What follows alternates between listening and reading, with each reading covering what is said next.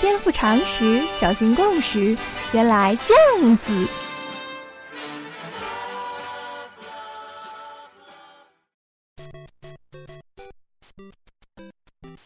颠覆常识，找寻共识，欢迎收听练脑脱口秀。原来这样子。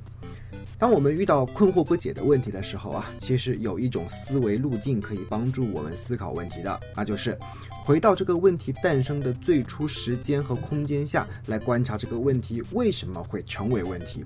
往往找到问题的源头，问题也就不再是问题了嘛。今天许光头就给大家做个示范，来谈谈，假如你是个吃货，而且无肉不欢，该怎么办呢？我们东方人呐，在进入现代化之前，普遍吃肉都比较少啊。好比说日本人以前几乎就不吃肉啊。明治维新的时候，有一套理论诞生出来啊，说西方人的人种之所以比较好，主要就是因为他们吃肉，所以就开始逼日本人吃肉，把当时的人给痛苦的呀。至于说我们中国人呢，不要说太久了，八零后、九零后，你们去问一问上一辈人，餐餐有肉吃是什么时候的事情啊？对，就是改革开放以后，中国人才见过那么多的肉嘛。过去几千年想都不敢想啊，所以你就知道为什么现在中国人，尤其是中国男人，个个吃的脑满肠肥了吧？你是个吃素的身体嘛，哪里受得了吃那么多的肉呢？话说十七世纪的时候啊，十七世纪中国是啥时候呀？是明朝跨入清朝的时候，而在欧洲呢，则已经是大航海时代进入尾声了。白种人已经发现了全世界，各种从殖民地抢来的东西堆积在欧洲啊！欧洲上流社会纸醉金迷，有钱就是任性吗？当时欧洲的物质丰裕到什么程度呢？我给大家举个侧面的例子啊！大家都知道弗朗西斯·培根吧？就是写《培根人生论》的那位英国哲学家啊，世界三大散文集之一啊，好看的很。但是你知道这哥们儿是怎么死的吗？话说有一个冬天呐，冰天雪地，他上街买了只鸡拎在手里啊，走着走着，突发奇想啊，这个雪是不是能帮助保存食物呢？于是就蹲在地上开始研究啊，这个天上下来的雪呀，要怎么样为人所用呢？到底能不能保鲜食物呢？结果呢？结果是这哥们儿回家之后得了伤寒呐，没多久死了。但是你要知道呀。培根死的时候是一六二六年啊，正是十七世纪初期啊，这恰恰说明当时欧洲的物质已经非常丰裕啊，需要保鲜，说明食物有过剩，对不对？而且培根的思路是对的嘛，今天的冰箱不就是这个原理吗？所以许光头觉得，如果西门子公司要供奉祖师爷的话，就应该供奉培根啊。在欧洲各种有钱任性的人当中啊。有一种人就开始没事找事儿了啊！他们心想说：“我们的老祖宗是因为吃不饱，所以才去打猎杀戮各种动物的。可是我们现在随便抓一点东西就能吃撑啊！那我们是不是应该少吃一点呢？起码不要吃那么多的肉呢？你看，这和今天很多中国的环保主义者、动物保护主义者的思路是一样一样的。所以他们就开始喊出一句口号，叫素食主义。但是啊。”你要知道，这句口号在欧洲喊出来和在中国喊出来是完全不一样的。如果你在中国喊素食主义，哎，那你就去当和尚嘛，对吧？没有人会反对你的。可是，在当时的欧洲啊，那样一个基督教还处于绝对的思想垄断地位的社会当中，可不得了了。因为圣经里面从来都没有说过人应该吃素啊，上帝是不禁止杀生的。提出素食主义这样的口号，是有可能受到宗教迫害的。好像我们比较熟悉的受过宗教迫害的人，什么布鲁诺呀、伽利略呀，都是在十七世纪的时候被杀掉或者被软禁起来的。不过你拦不住那些心怀光荣与梦想的素食主义者行动起来嘛，搞理论建设嘛。你不是要用宗教来迫害我们吗？没关系，我们打着红旗反红旗呀。你说圣经里没有规定要吃素，那么请问对方辩友，圣经上是不是说天底下所有的生命都是上帝创造的呢？是。好，那么请问除了创造生命的上帝，谁有资格剥夺这些上帝所赐予的生命呢？你杀生，难道你是要扮演上帝吗？哎，双方就这样唇枪舌剑呐。宗教法庭说不过他们的时候啊，那也很好办嘛，跟公权力斗有什么好下场呢？大不了就给你安一个罪名，说你是异端，把你给关起来。哎呀，谁有空跟你辩论嘛？前面我们说到啊，十五到十七世纪是大航海的时代，欧洲人的足迹流遍全世界呀。于是，在全世界各地啊，他们也发现了各种各样闻所未闻、见所未见的东西。而在遥远的印度啊，那些高喊素食主义的欧洲人就发现了一朵盛开的奇葩呀。这群人其实是印度的一个种姓贵族啊，名叫婆罗门。追溯起来呢，婆罗门这个种姓实际上是古代的神职人员啊，专门负责祭祀等一系列宗教仪轨的。欧洲人发现呐，婆罗门一辈子都是吃素的，而且公然崇拜动物啊，把动物当作神明。素食主义者觉得呀，这个太好了嘛！你看，没有受过污染的高尚的灵魂就应该是这样子的呀。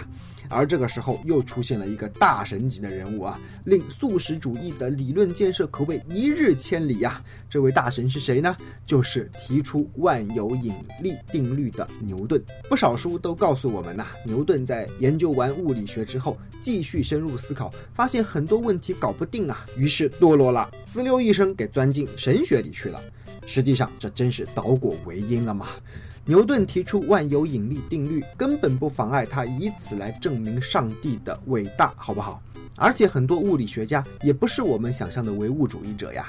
欧美的许多科学家都是虔诚的教徒，他们毕生的事业反而是为了证明上帝不仅存在，而且伟大到令我们作为个人应该感到渺小的地步。所以啊，你甚至可以说，万有引力定律是牛顿神学理论的一部分。他在神学方面的造诣完全不逊于他在物理学方面的造诣啊！牛顿为素食主义做了一件非常重要的事情啊，就是通过他的考证啊，发现印度的婆罗门是亚伯拉罕的后裔，是出自亚伯拉罕第二任妻子基土拉一系的子孙呐。他们的父亲指示他们要敬拜那没有肖像的唯一真神，并且派他们到东方去。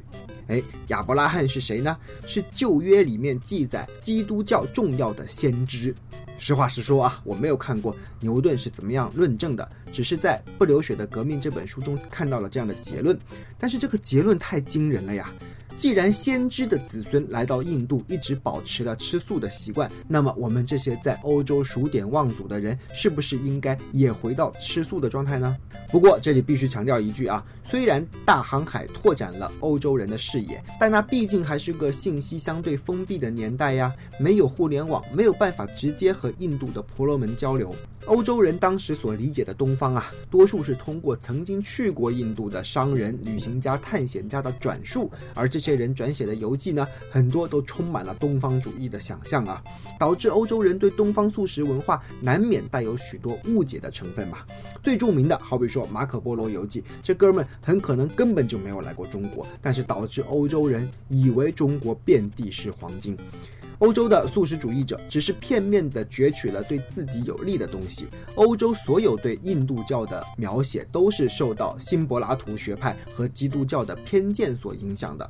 但是啊，这完全不妨碍素食主义者进一步完善他们的理论嘛。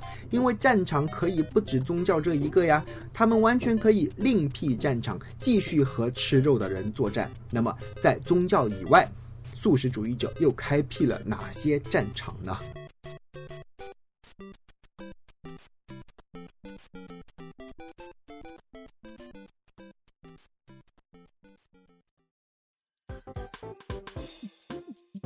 许光头的小叔叔《不流血的革命：素食主义文化史》，英国特拉姆史都华著，邱德珍、李静怡译，台北远足文化二零一三年六月出版，全书五百三十九页。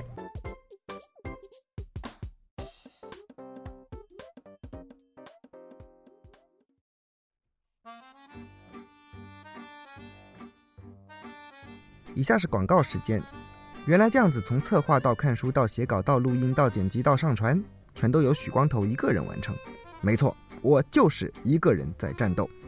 如果你觉得每周三一次的节目不过瘾，可以关注“原来这样子”的微信公号。打开微信，在添加好友中搜索 “h u i k e i h k”，看到一个光头就是本尊啦。许光头会每晚发送一条语音，分享生活中的点滴心得。让我们积跬步至千里，慢慢来比较快。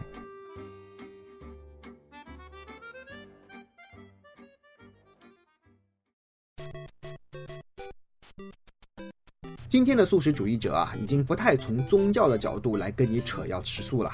他们扯什么呢？主要就是两条：第一，道德哲学；第二，健康学。我们原来这样子第一季做过一期节目啊，讲为什么动物保护没必要，介绍的那本书《动物解放》的作者彼得辛格就是著名的道德哲学学者呀。他的一个理论基础就是人类的同理心。其实保护动物等于是在保护人类本身，因为只有动物解放了，人类的心灵才能获得最大的解放。而他给出的解决办法也是提倡吃素。这一条脉络的滥觞啊，也源自十七世纪欧洲这场关于素食主义的争论。当然啦，实际上当时的哲学和宗教不能说完全没有关系啊。好比说那个时候的人就试图去证明动物和人类一样是拥有灵魂的。在宗教人士看来啊，他们可以屠杀动物的其中一个坚定的理论基础是动物没有灵魂呐。因为动物没有灵魂，所以他们和人类不一样，低人一等吗？这个时候就出现了一位哲学家，名叫亨利·摩尔，他借助了一个物理学上的理论来论证动物也有灵魂。十七世纪的时候啊，能量守恒定律已经逐渐普及成为常识了啊。像是前面说的那位伽利略，他就写过好多篇文章，论证势能和动能之间会相互转换呀。而到了莱布尼茨的时候，这个理论已经相当成熟了。亨利·摩尔借助了能量守恒定律，而且还结合了古希腊哲学家毕达哥拉斯的轮回转世理论，从自身的文化中寻找理论支持嘛。他提出啊，当然也是建立在前人的基础之上了。上帝创造生命就那么七天时间嘛，最后一天还休息，所以这个一气呵成的工作创造出来的灵魂肯定是一个衡量嘛。什么意思呀？就是说世界上所有的生命都在共享上帝创造出来的灵魂，你一汤匙我一条羹，灵魂不断的轮回转世，你杀动物和在夺取人的灵魂没有本质的区别。哎，文艺青年听了这个话，可能觉得有点耳熟啊。对，在《日出之前》这部电影中啊，男主角几乎说了一样的话啊。他说：“人口越来越多，说明每个人的灵魂变得越来越小。”这个话的理论基础也是相信灵魂是个衡量嘛，符合能量守恒定律。但是亨利·摩尔这个话一说出来啊，在欧洲可是引起了巨大的震动啊，导致那些相信轮回转世学说的基督徒战战兢兢啊，都开始同情起动物的痛苦。显然呐，他们在动物身上投射了人类朴素的同理心嘛。摩尔因此大力鼓吹基督徒应该吃素，而且获得了极大的成功。而且后来的很多基督徒都接受了轮回转世的学说，导致很多人真的就开始吃素了。好比说许光头以前在香港上的一间基督教会学校啊，就是吃素的。素食主义者开辟的另一个战场是今天很多人都接受的学说啊，那就是。从有利于健康的角度来论证吃素比吃肉要好，当时也出现了一位牛人，就是后来被称为英国的婆罗门的托马斯特莱恩。在这里插一句啊，无论素食主义者试图从哪个角度去论证，实际上都和当时的基督教教义格格不入啊，都威胁到基督教的权威，所以多数人都难逃宗教法庭的审判。特莱恩为了从健康学的角度来论证吃素的好处啊，写了一本畅销书，名叫《健康长寿和快乐之道》。在这本书里面啊，他警告读者应该停止暴力、压迫和残酷对待他人和其他低等动物。他的理论今天你听起来可能会觉得耳熟能详啊，那就是。当动物被宰杀的时候啊，尤其是用放血这种缓慢死亡的方式宰杀的时候，动物会产生极度的恐惧啊，因此全身的各个器官都会分泌大量的有害物质，这些物质里面饱含了负能量，好比说恐惧啊、痛苦啊等等，它们留在动物的尸体里面被我们吃进去，换句话说，我们吸收了这些负能量，自然对身体是不利的嘛。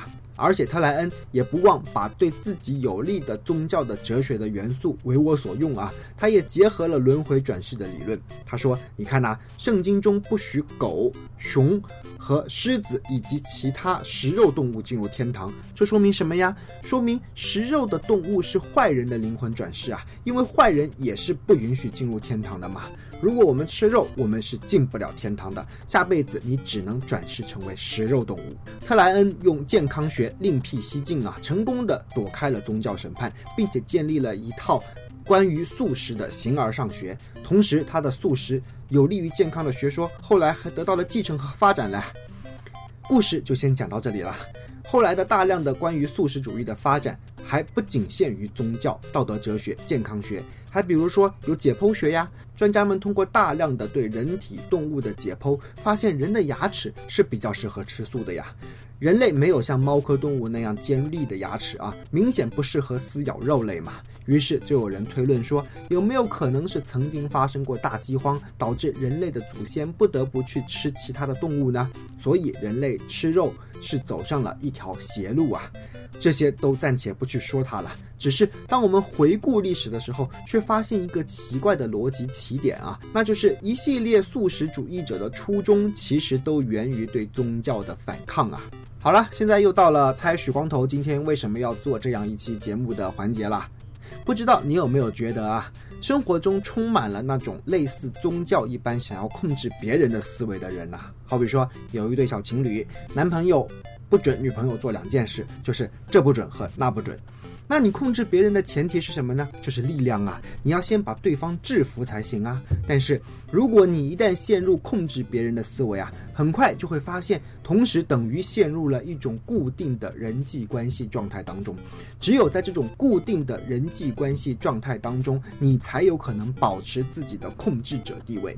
然而，这种看似固定的人际关系状态真的固定吗？你会发现，只要你坐上了控制者的位置，身边无数的外来力量都会想要打破目前这种现有的人际关系状态。控制者的悲剧在于啊，你只能死死盯着一种状态，竭尽全力去阻止任何一种外来的力量打破你小心翼翼维持的平衡。但是那些外来的力量呢，却可以从任何一个角度，以任何一种方式对你发起攻击。说白了，这就好像守擂嘛。你在擂台上有一个冠冕堂皇的称呼，叫做擂主哦。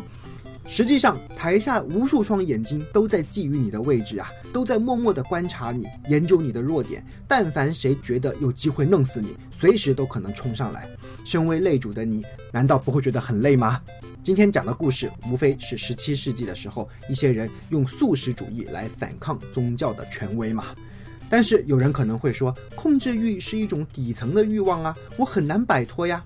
对，或许我们每个人都没有办法完全摆脱要控制的本能，那怎么办呢？很简单嘛，你控制自己呀，不要去控制别人嘛。许光头提倡的一种生活智慧，是在以互联网为底层技术的前提下，每个人都养成独活的能力。一方面靠出售自己的才华来养活自己，另一方面学会独立思考，对任何事物都有自己的观察和观点。所以啊，回到我是吃货怎么办这个问题上来，很多人说食欲很难控制，但是只要你是一个能够很好控制自己的人，请问食欲真的有那么难控制吗？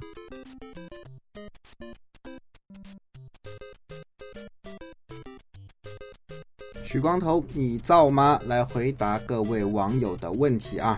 有人说我曾经说过啊，这个香港没有作协文联，所以作家比较独立。但是他提醒我呀，香港有文联呀。哎，我在这位朋友的提醒之下，还真上网查了一下，香港确实有一个叫文联的组织啊。然后我细看了一下，像这个文联的章程啊，把我给乐坏了，你知道吗？它里面说到要坚决拥护这个基本法，然后港人治港，高度自治。可是我们知道，自治的治是管制的治嘛，三点水旁一个台，但它写成什么呢？写成了制度的制，要高度自治。你说你自我克制什么呢？对吧？把真是把我给乐坏了。你看，我在香港这么多年啊，我从来都不知道。呃，香港有一个叫文联的组织，他在香港的存在跟在内地的存在完全不一样啊。其实我认识的很多作家也从来都没有提起过说他是个文联的成员，或者说作协的成员等等。那这跟没有这个组织又有什么区别呢？我还是想强调啊，香港作家之所以可贵的一点就在于，嗯，他们真的是在靠市场在生活，而没有所谓的体制内作家这一说法。当你在靠市场生活的时候，就像郭德纲说的，他不需要讨好任何的领导啊，这个他的写作才华不是某个领导说了算的，而是他的读者有没有市场来说了算的。所以别看啊，香港的很多作家，他们每一天都在写八百字或者五百字的专栏，看似都是小块文章，然后也没有什么深度，但是一件啊这样一件事情，啊，你的你能不能继续开专栏？完全取决于有没有读者继续读你的文章。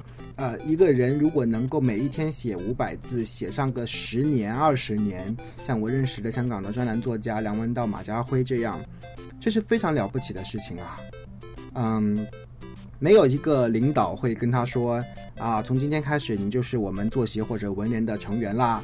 啊，不，不仅不仅是成员，你还可能是是个什么小领导啊，以后你就可以领工资啦，给你。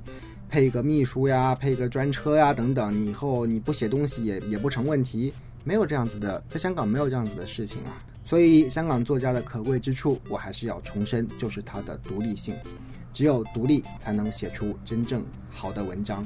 或许在拉开三百年、五百年，我们能看到，反而有可能哦，有机会哦，我不开玩笑哦，是香港作家的作品能够真正留下来耶，说不定的哦。